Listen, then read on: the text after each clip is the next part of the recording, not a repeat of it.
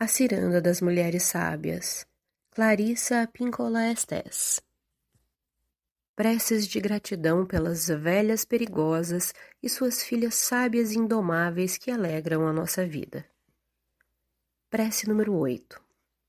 E por todas as filhas e velhas que apoiam o que é bom e afastam a obediência cega a qualquer supercultura que premie somente a forma nivelada e deprecie o pensamento por todas as filhas e velhas que estão se tornando escaladoras, cada vez mais astutas de montanhas místicas, e que por vezes percorrem caminhos acidentados, por aquelas que cada vez mais põem alma no que dizem, e pelos animais, águas, terras e céus, pelas que mantêm caldeirões cada vez mais fundos, que são a lente que amplia a luz do farol, que se erguem como terra firme, onde antes não havia terra.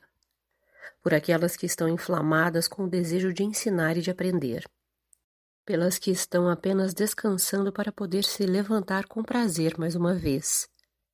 Por essas flores noturnas, cuja fragrância tem um efeito profundo e prolongado, muito embora os botões estejam ocultos por todas as filhas e velhas que mantêm as mãos não só no berço, mas também na roda do leme do mundo ao seu alcance.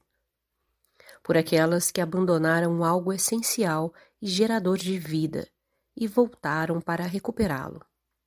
Por aquelas que destruíram algo e pediram perdão com humildade em nome do amor.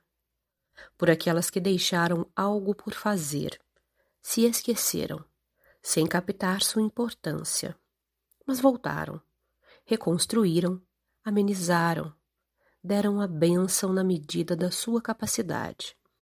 Por todas as filhas e velhas que assumiram o papel de culpadas e deram tudo de si para reparar danos causados por outros.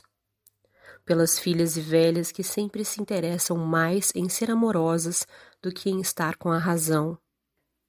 Por elas, que se deem conta de como sua vida é preciosa, de como, apesar de quaisquer imperfeições, elas são exatamente os baluartes, as pedras de toque, as notas fundamentais, os paradigmas necessários.